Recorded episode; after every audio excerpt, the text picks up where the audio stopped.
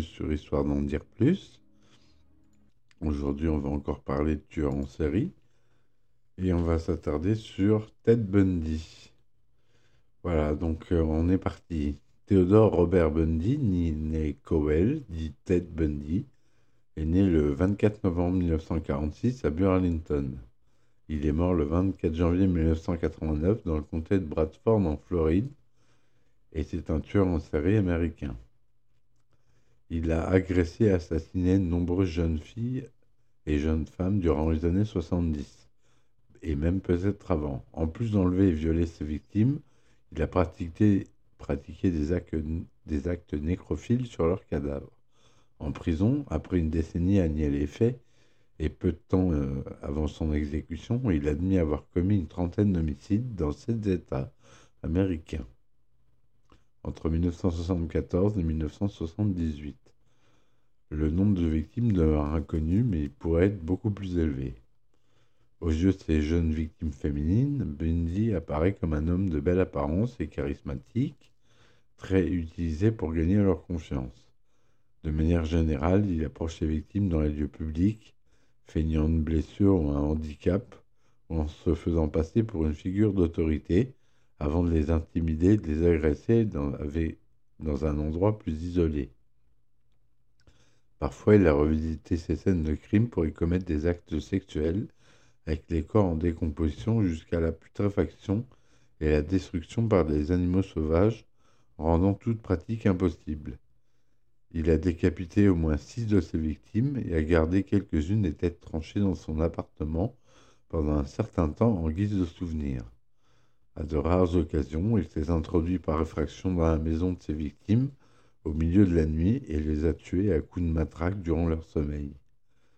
Initialement incarcéré en Utah en 1975 sur des charges d'enlèvement qualifiées et tentatives d'agression criminelle, Ted Bundy est devenu suspect pour un grand nombre d'homicides non résolus dans plusieurs États américains.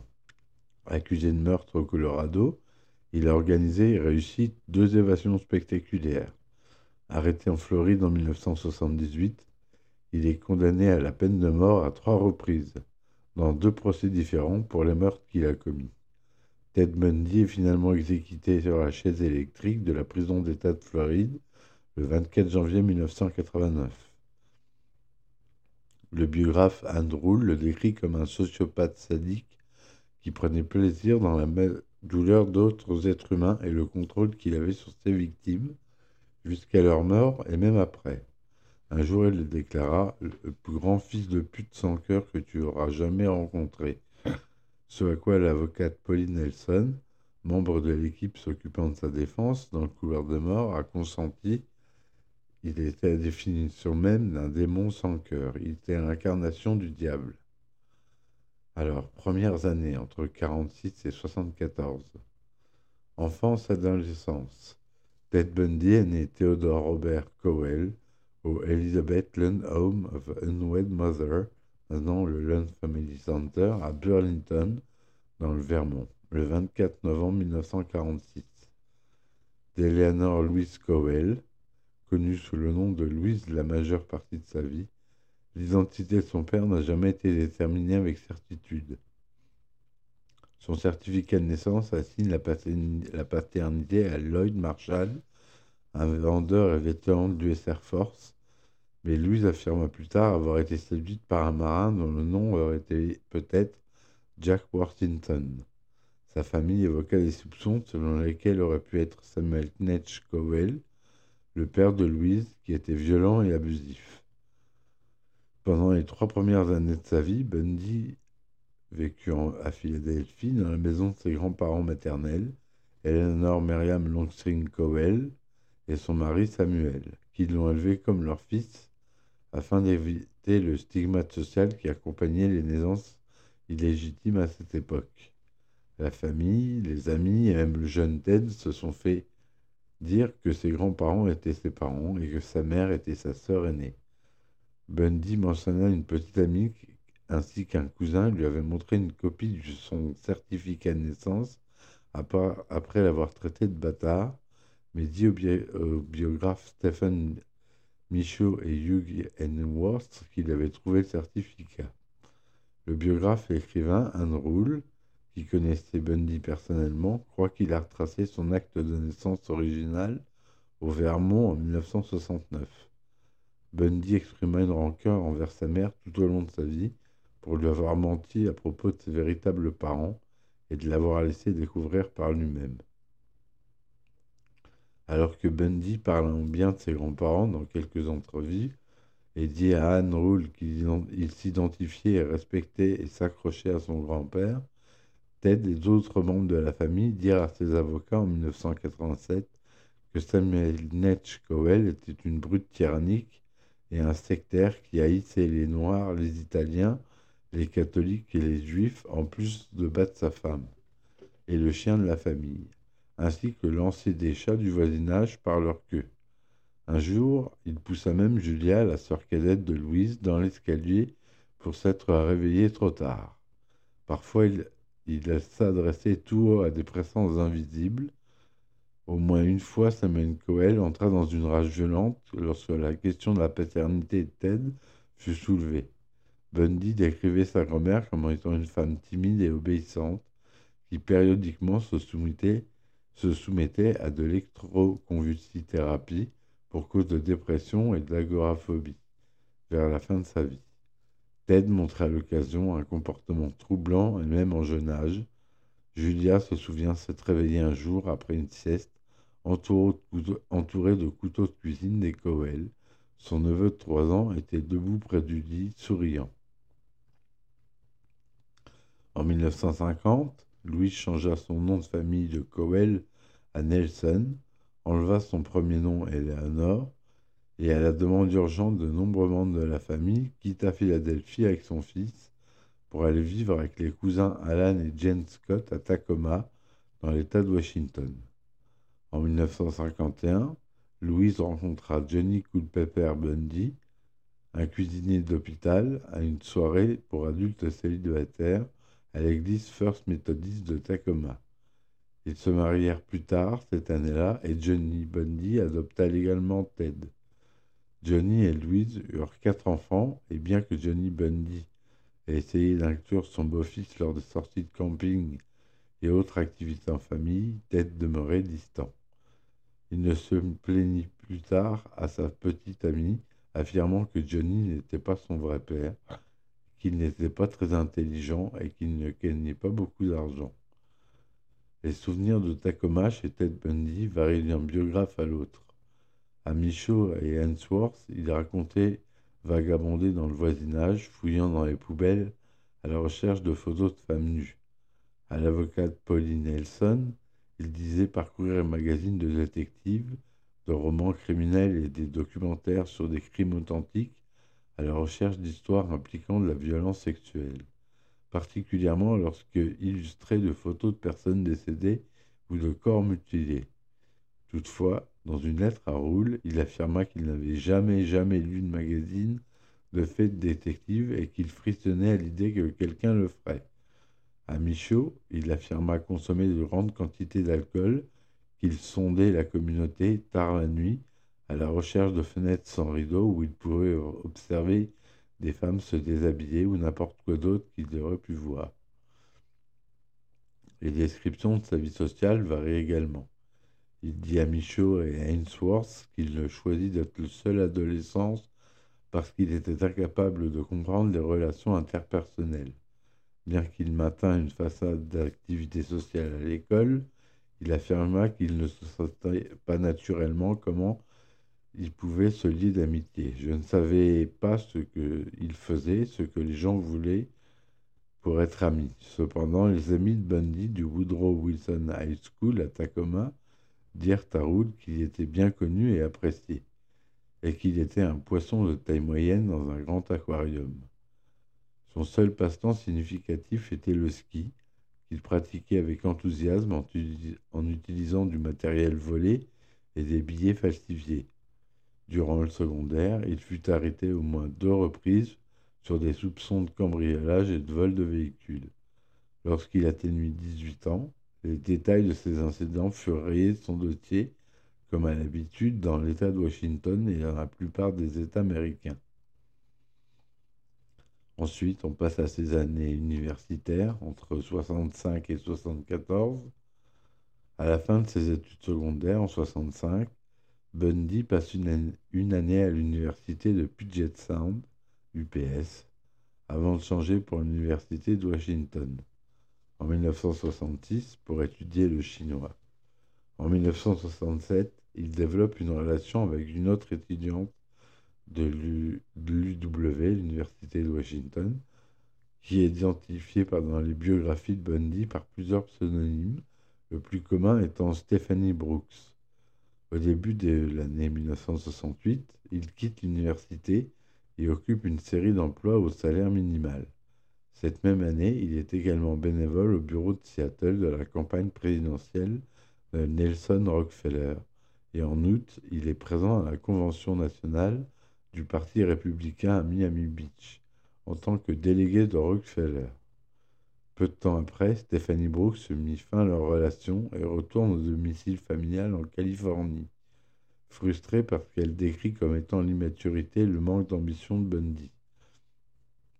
La psychiatre Dorothy Lewis décrira plus tard cette crise comme probablement un moment décisif de son développement. Dévasté par le rejet de Stéphanie, Bundy se rend au Colorado et plus à l'est, rendant visite à des parents dans l'Arkansas et à Philadelphie, et s'inscrit même pour un semestre à l'université Temple.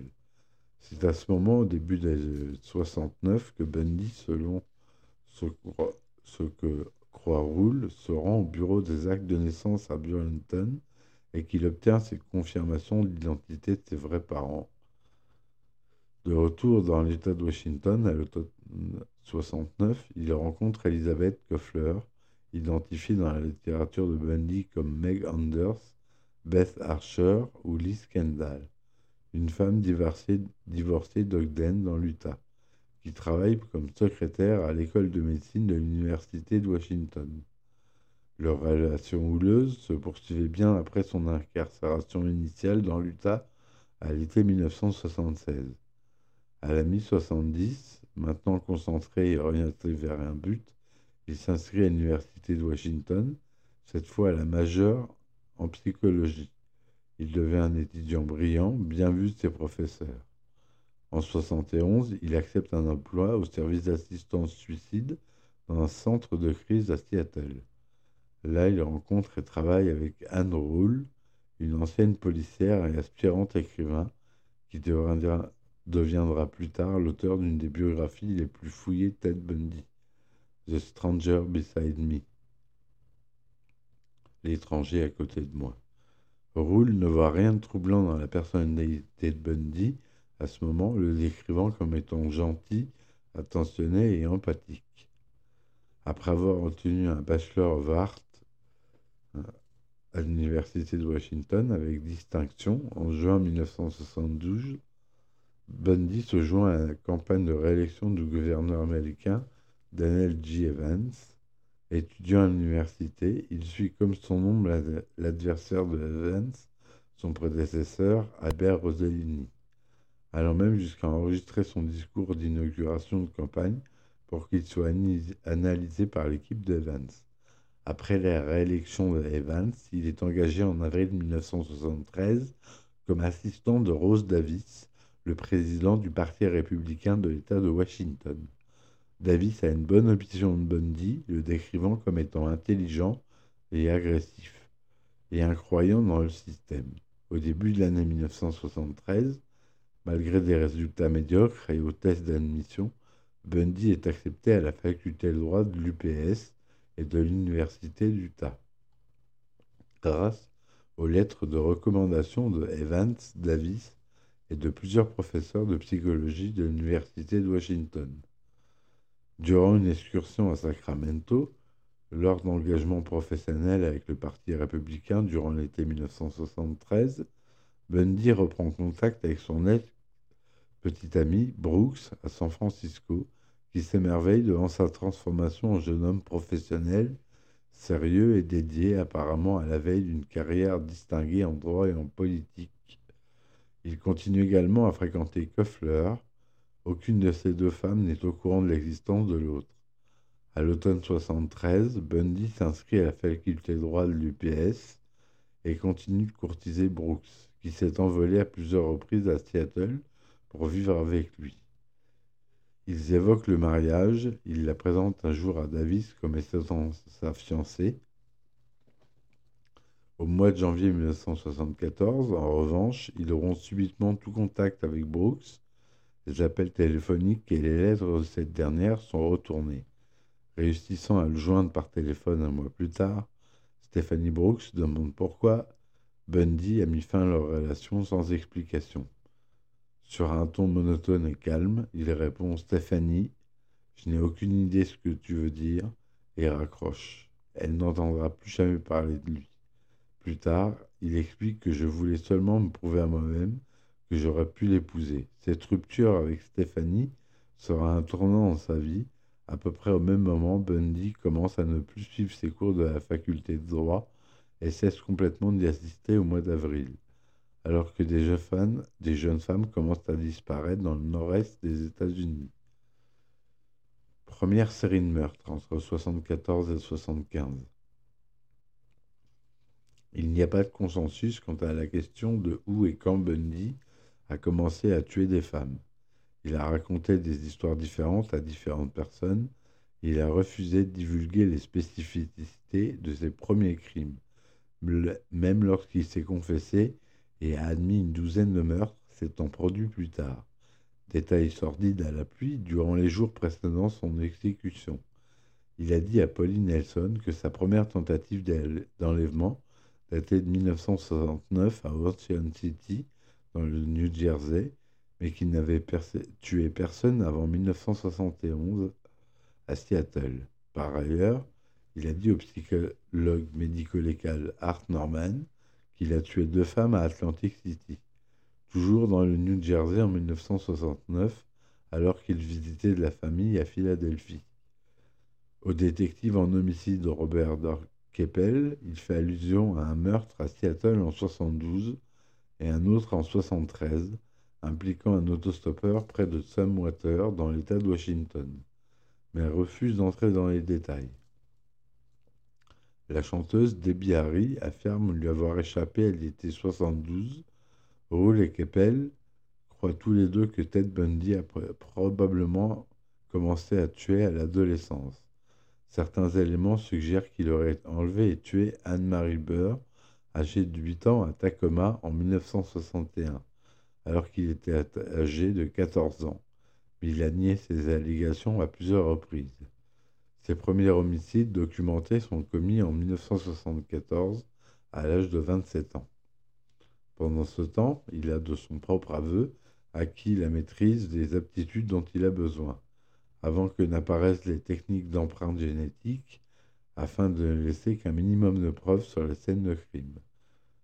Peu de, temps après minuit, le 4 janvier 1974, à peu près au même moment où il met fin à sa relation avec Brooks, Bundy entre dans la chambre au sous-sol de Johnny Late, pseudonyme, 18 ans, danseuse et étudiante à l'Université de Washington.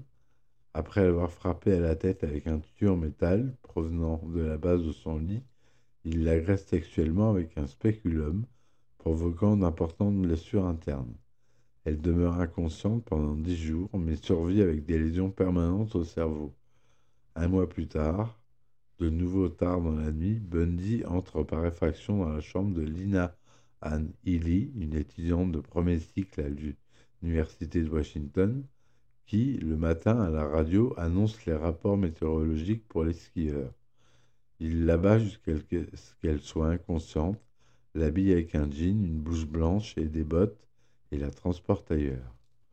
Des étudiantes continuent de disparaître au rythme d'environ une par mois au mois de mars, Donna Gail Manson, une étudiante de 19 ans à l'Evergreen State College d'Olympia, située à environ 95 km au sud-ouest de Seattle, quitte son dortoir pour se rendre à un concert de jazz sur le campus.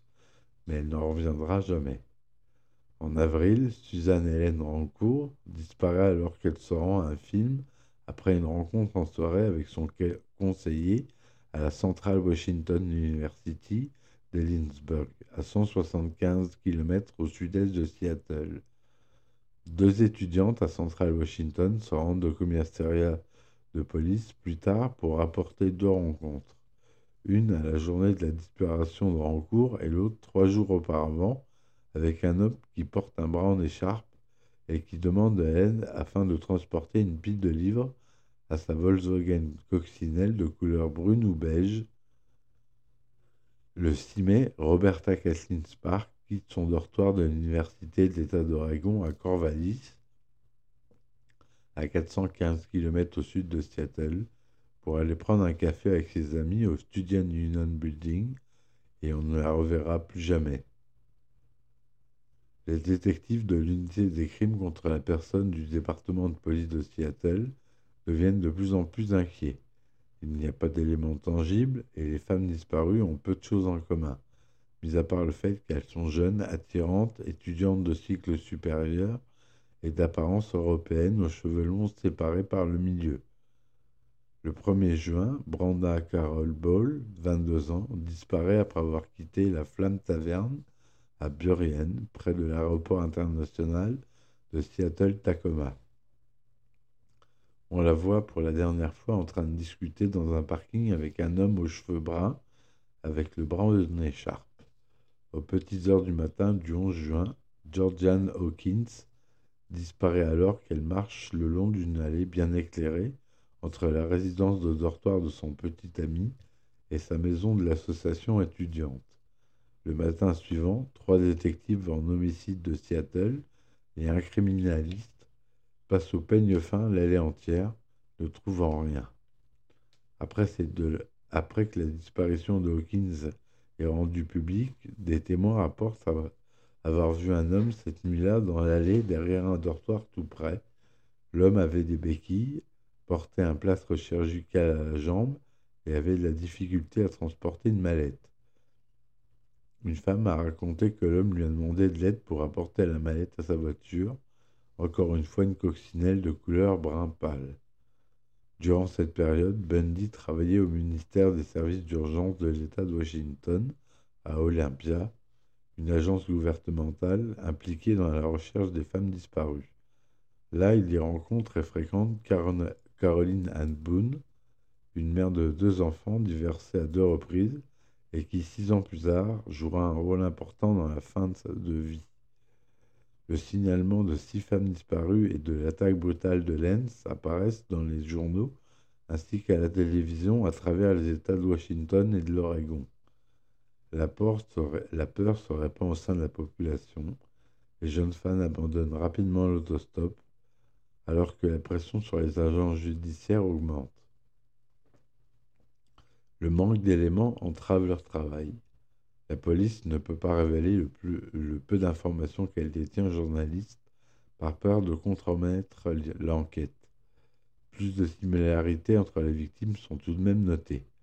Toutes les disparitions surviennent la nuit, habituellement près d'un site en cours de construction, moins d'une semaine avant l'examen de mi-session ou de fin d'année.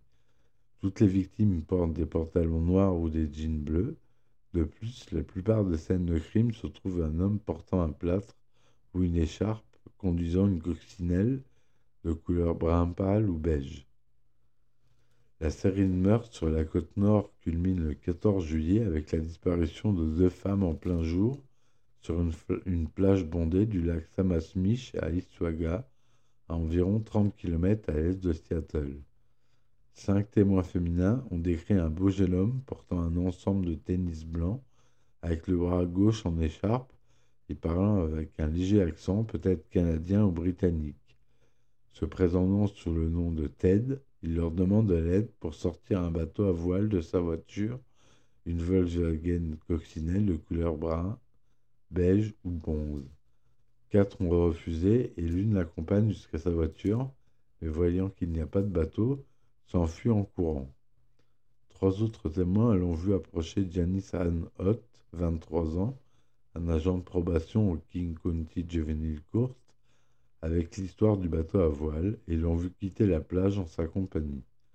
Environ quatre heures plus tard, Denise Naslun, une jeune femme de 18 ans qui étudie pour devenir programmeuse informatique, quitte un pique-nique pour se rendre aux toilettes et ne revient pas. Bundy dira plus tard à Stephen J. Michaud que Hot était toujours vivante lorsqu'il est revenu avec Naslun et qu'il força l'une d'entre elles à regarder pendant qu'il assassinait l'autre. Une affirmation qu'il a rétractée à la veille de son exécution. La police du comté de King, tenant une description détaillée du suspect et de sa voiture, ainsi que son prénom, Ted, poste des prospectus à travers Seattle. Un portrait robot extrêmement ressemblant est diffusé dans les journaux régionaux et par les stations de télévision locales. Elisabeth Koffler, Anne Roule, l'un de ses collègues au DES, ainsi qu'un professeur de psycho Logie et de, l'Université de Washington reconnaissent la description, le portaient ainsi à la voiture et fait donc partie de Ted Bundy, un suspect. Les détectives, qui reçoivent alors jusqu'à 200 indices par jour, croient initialement qu'il est peu probable qu'un étudiant en droit d'apparence soignée et sans dossier criminel en tant qu'adulte puisse être le coupable. Le 6 septembre, soit après deux mois plus tard, deux chasseurs de tétra trébuchent sur les restes d'Ot et Naslun, près d'une route de service à Issaquah, 3 km à l'est du parc d'État du lac de Sammamish. Un fémur supplémentaire et plusieurs vertèbres trouvées sur le site seront plus tard identifiées par Bundy comme, appartenant à Georgian Hawkins. Et six mois plus tard, les crânes et les mâchoires de Ely, Rancourt, Parks et Ball sont retrouvés à Taylor Mountain, où Bundy se promenait fréquemment avec une quinzaine de kilomètres au, sud-est d'Issaquah. Tous montrent d'importantes blessures provoquées par, par l'usage d'un instrument contendant. En août 1974, Bundy reçoit une seconde admission à la faculté de droit de l'Université de l'Utah et déménage à Salt Lake City laissant Elizabeth Goffler à Seattle. Bien qu'il lui téléphone souvent, il fréquente au moins une douzaine d'autres femmes. Alors qu'elle est en première année de droit pour la deuxième fois, il était dévasté d'apprendre que d'autres étudiants en droit avaient quelque chose, une certaine capacité intellectuelle qu'il n'avait pas. Il trouva court complètement incompréhensible, ce qui fut une grande déception pour moi, dit-il. Quelque temps durant l'année, il habite en Utah, pendant cette période, il est baptisé au sein de l'Église mormone, même s'il n'est pas participant actif au rite et qu'il ignore la plupart des restrictions imposées par cette Église. Pourtant, lorsqu'on lui demande sa religion au moment de son arrestation, Bundy répondit méthodiste, soit la religion son enfance. Je bois un petit coup, excusez-moi.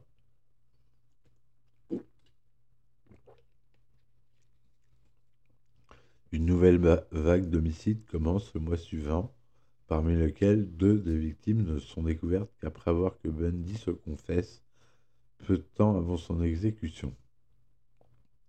Le 2 septembre, dans l'Idaho, il viole et étrangle une autostoppeuse non identifiée, puis retourne le jour suivant photographier et démembrer le cadavre. Le 2 octobre suivant, il enlève Nancy Wilcox, 16 ans, à Holladay, banlieue de Salt Lake City, elle l'emmène dans un bois dans le but, selon ses propres termes, de désescalader ses pulsions pathologiques. Son intention aurait été ainsi de la violer avant de la relâcher. Toutefois, il l'étrangle accidentellement, selon lui, en tentant de la faire taire. Ses restes sont enterrés, dit-il, quelque part près du parc national du Capitol Reef, à quelques 350 km du sud de l'Adé mais n'a jamais été retrouvé. Le 18 octobre, Melissa Ann Smith, 17 ans, fille du chef de la police de Midval, Louis Shirley Smith, disparaît après avoir quitté une pizzeria. Sa dépouille entièrement dénudée est retrouvée à Summit Park neuf jours plus tard. Son autopsie indique qu'elle a pu rester en vie jusqu'à sept jours après sa disparition. Le 31 octobre, à environ 40 km au sud de l'Ei, toujours dans l'Utah, Laura N.M., également âgée de 17 ans, disparaît après avoir quitté un café peu de temps après minuit. Sa dépouille entièrement dénudée est retrouvée par des randonneurs non loin de l'américaine Fort Canyon, dans les montagnes Wasatch. Le jour de Thanksgiving, les femmes ont toutes deux été battues, violées et sodomisées, puis étranglées avec une paire de bas en nylon. Des années plus tard, Bundy a décrit ses rituels post-mortem avec les restes de Smith et Haim, incluant le lavage de leurs cheveux et l'application de maquillage. Le 8 novembre, lors d'une soirée pluvieuse à Murray, Ted Bundy aborde une opératrice téléphonique de 18 ans, Carole Daronch, à proximité du centre commercial Fashion Place, à un kilomètre du restaurant de Midvale où Melissa Ann Smith a été vue pour la dernière fois. Il s'identifie en tant qu'agent Roseland du département de police du Murray, dit à Daron que quelqu'un a essayé de voler son automobile et lui demande de l'accompagner au poste pour remplir une plainte. Lorsque Daranch lui signale qu'il conduit sur une route qui ne mène pas au poste de police, il se gare immédiatement dans l'accotement et essaie de la menotter. Daranch se débattant, Bundy ferme par erreur les deux menottes au même poignet. Daranch parvient alors à ouvrir la porte de la voiture et à prendre la fuite.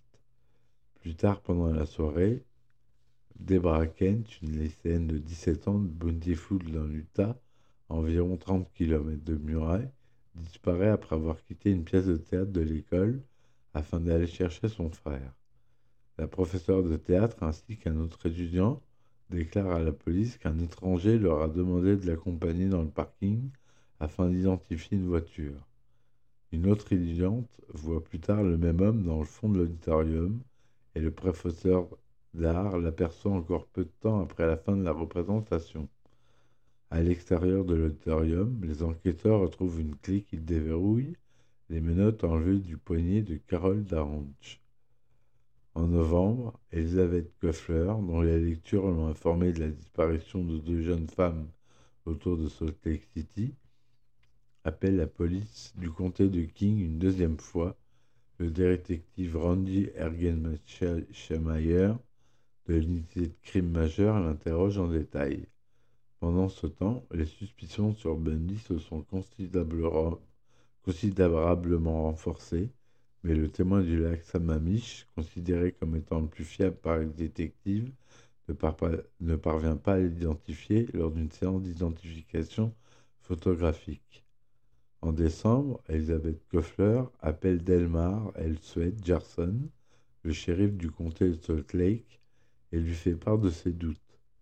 Le nom de Bundy est ajouté à la liste des suspects, mais à ce stade, aucune preuve sérieuse ne le lie au crime de l'Utah.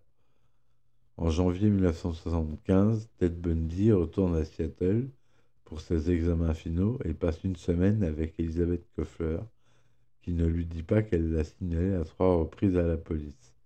Elle fait des plans pour lui rendre visite à Salt Lake City en août et en 1975, Bundy déplace la plupart de ses activités criminelles à l'est de sa base en Utah, au Colorado.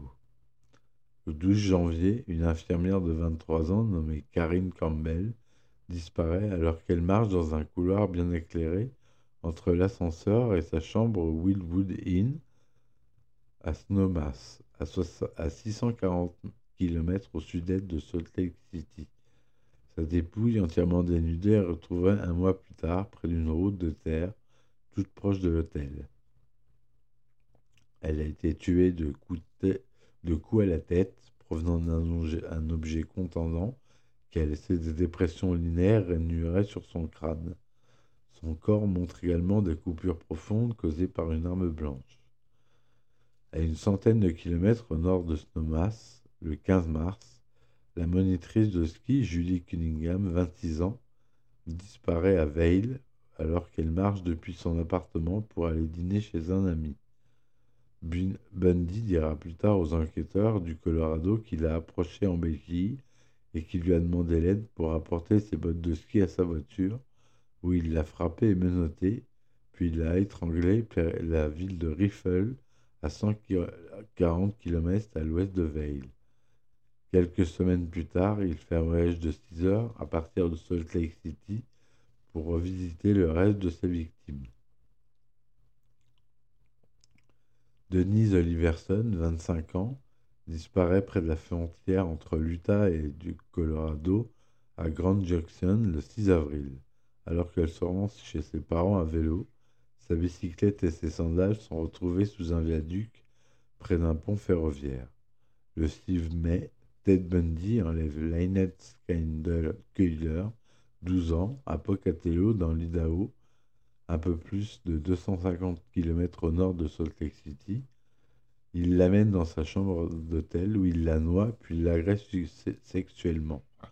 À la mi-mai, trois collègues de Bundy des services d'urgence de l'État de Washington, dont Carol, Carol Ann Boone, lui rendent visite à Salt Lake City reste à son appartement pendant une semaine. Bundy passe une semaine à Seattle avec Elizabeth Koffler au début du juin. Ils évoquent un mariage pour le Noël suivant. Une fois de plus, Koffler ne mentionne aucune de ses discussions avec la police du comté de King et le bureau de shérif du comté de Salt Lake, et Bundy ne révèle rien ni la relation qu'il entretient avec Boone, sa relation simultanée avec une étudiante en droit de l'Utah, connue sous le pseudonyme de Kim Andrews ou Sharon Hauer. Le 28 juin, Suzanne Curtis disparaît au campus de l'université Brigham Young à Provo, dans l'Utah, à 70 km au sud de Salt Lake City. Le meurtre de Curtis est la dernière confession de Bundy, Bundy, enregistrée sur cassette peu de temps avant son exécution. Les corps de Wilcox, Ken, Cunningham, Curtis et Oliverson n'ont jamais été retrouvés. Dans l'État de Washington, les enquêtes ont tous difficulté à analyser la série de meurtres du Nord-Ouest Pacifique qui prend fin aussi abruptement qu'elle a commencé, avec la volonté de tirer un sens d'une quantité incroyable d'informations. Ils ont recours à la stratégie alors innovatrice de compiler une base de données. Ils utilisent l'ordinateur des pays du comté de Pays King, une grosse machine primitive comparée aux standards contemporains, mais la seule disponible pour leurs besoins. Après avoir saisi les multiples listes qu'ils ont compilées, collègues de classe, amis de chaque victime, propriétaires de Volkswagen nommé Ted, délinquants sexuels connus, etc., ils lancent l'ordinateur sur la recherche de coïncidences. De plusieurs milliers de noms, 26 se retrouvent sur les quatre listes différentes. L'un d'eux est celui de Ted Bundy. Les détectives compilent également une liste de leurs 100 meilleurs suspects et Bendy est aussi sur la liste. Il est littéralement sur le dessus de la pile des suspects quand l'annonce de son arrestation arrive en Utah. Première confrontation avec la justice entre 75 et 77. Première arrestation en 1975.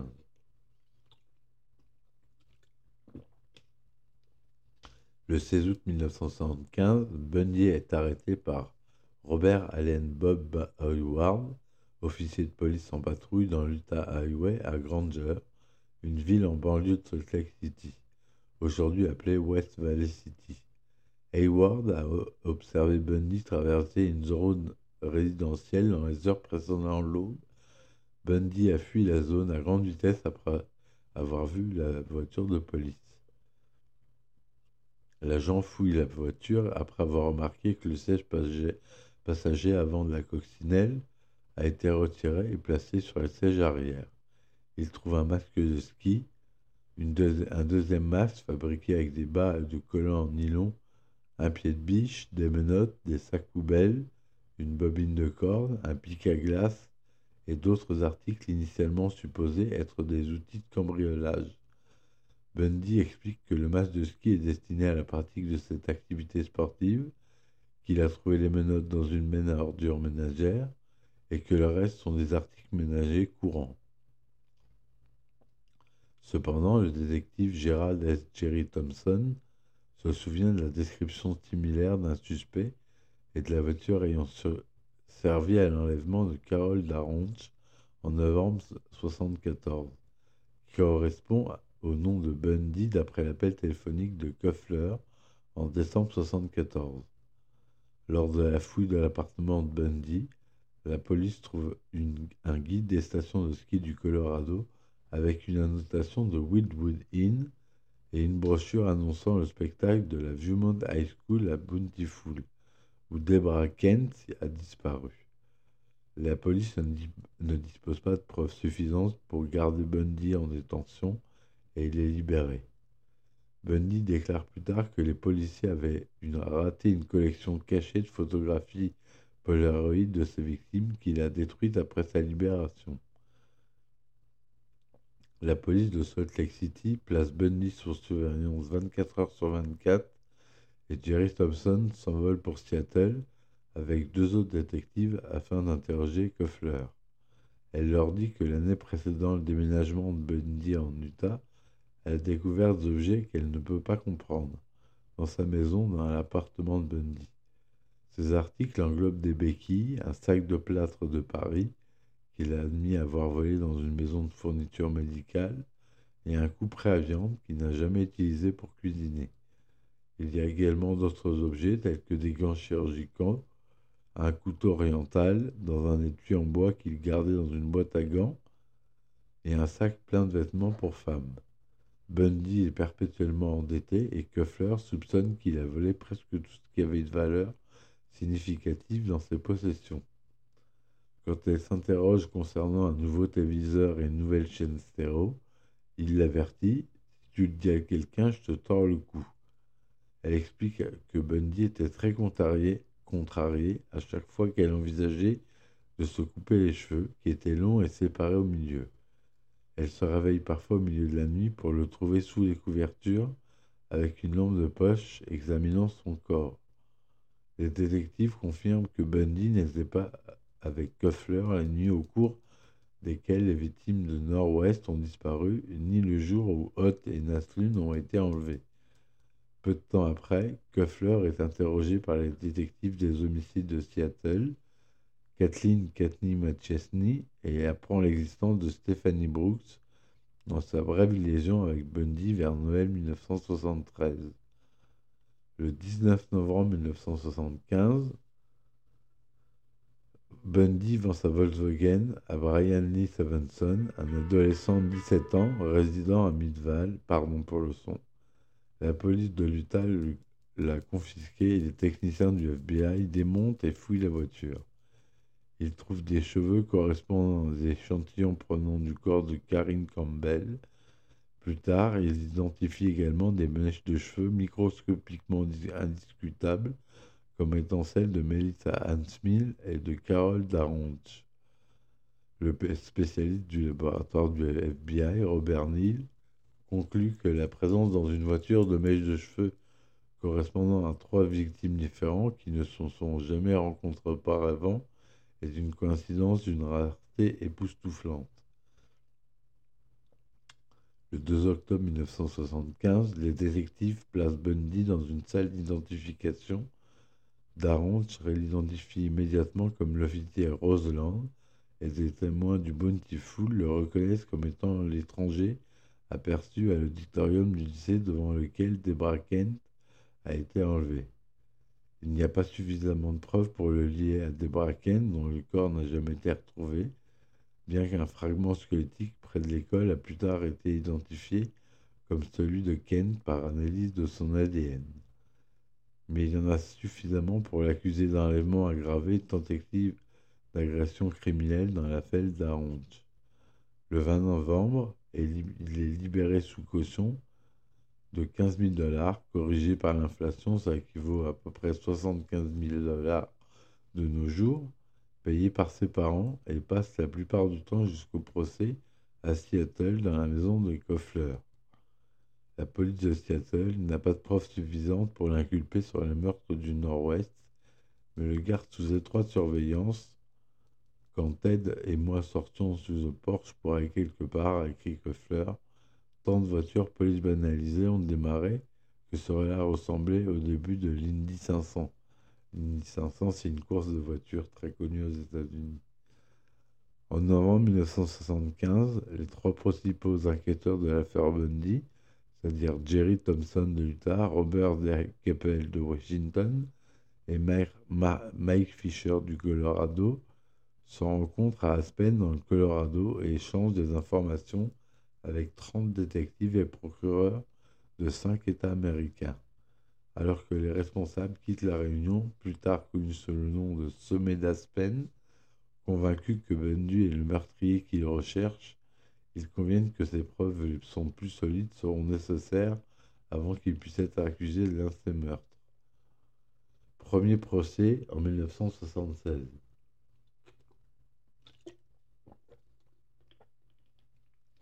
Le 23 février 1976, le procès de Ted Bundy pour l'enlèvement de Carol Downs s'ouvre devant la troisième cour de district de Salt Lake City. Sur les conseils de son avocat, John O'Connell, Bundy renonce à son droit à un jury en raison de la publicité négative entourant l'affaire. Le 1er mars, le juge Stewart M. Jr. le reconnaît coupable d'enlèvement et d'agression. Le 30 juin, il est condamné en première instance à 15 ans d'emprisonnement et immédiatement incarcéré à la prison d'État de l'Utah à Draper. Le 19 octobre, il est retrouvé caché dans des buissons de la cour de la prison avec un kit d'évasion, carte routière, horaire des compagnies aériennes et carte de sécurité sociale.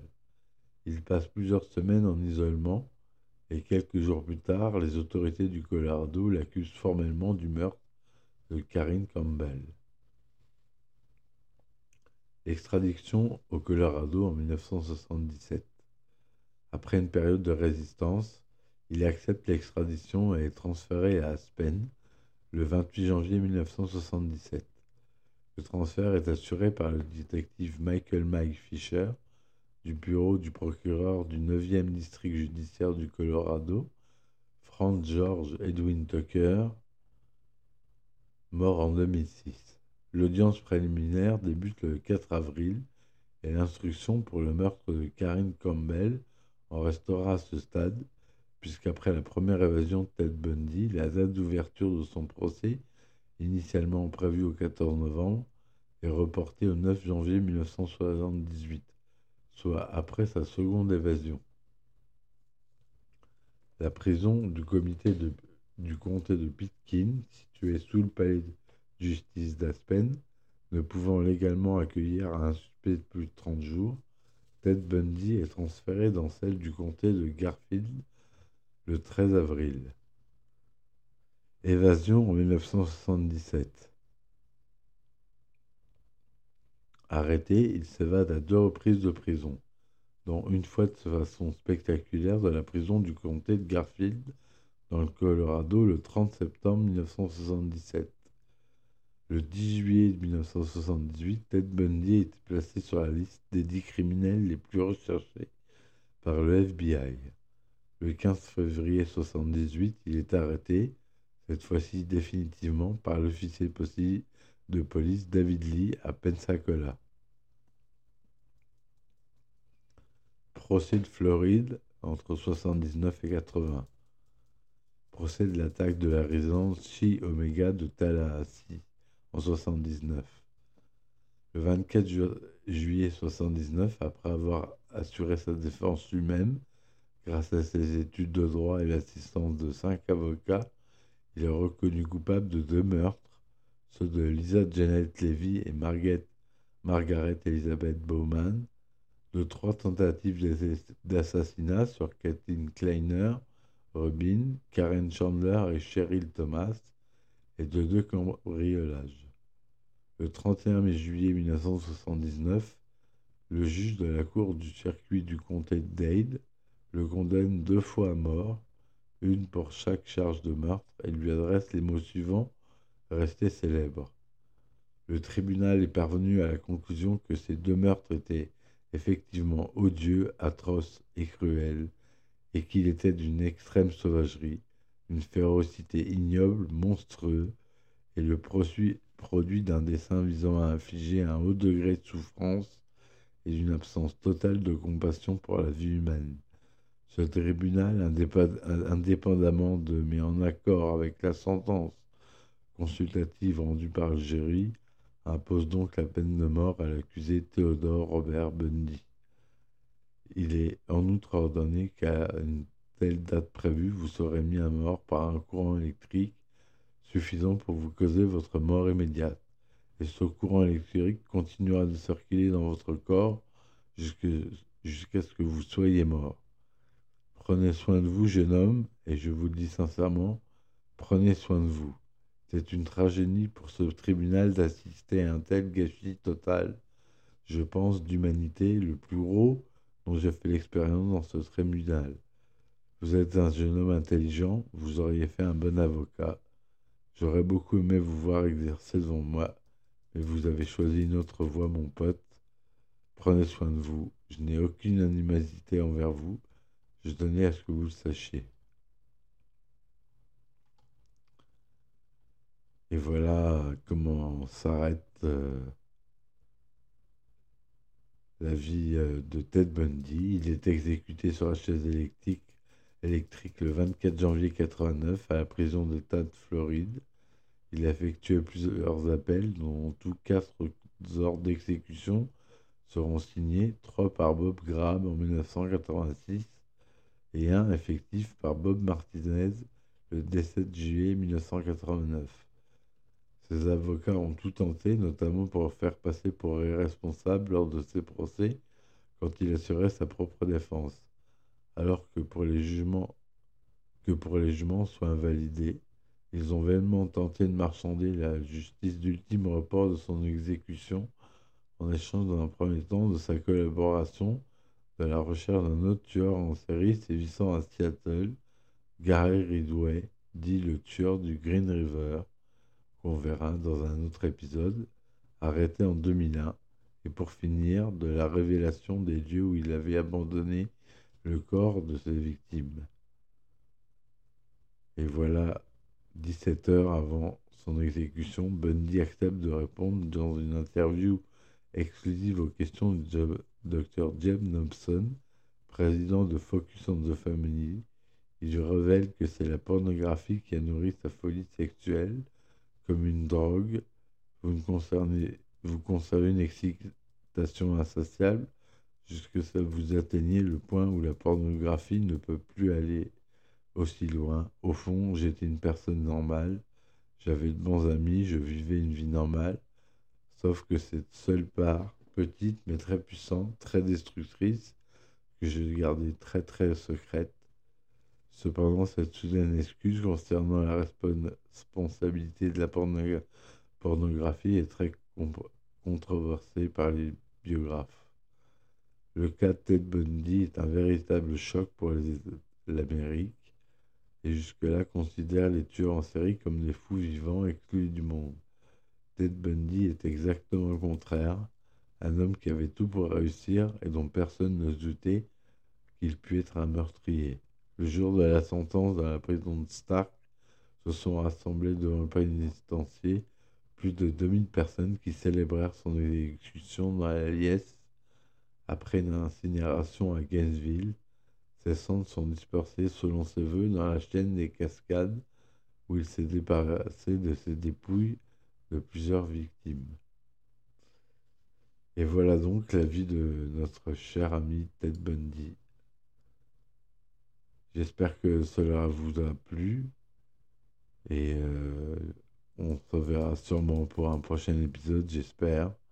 Merci beaucoup de m'avoir suivi. Je vous souhaite euh, une bonne soirée ou une bonne journée selon. Et à très vite. Ciao ciao.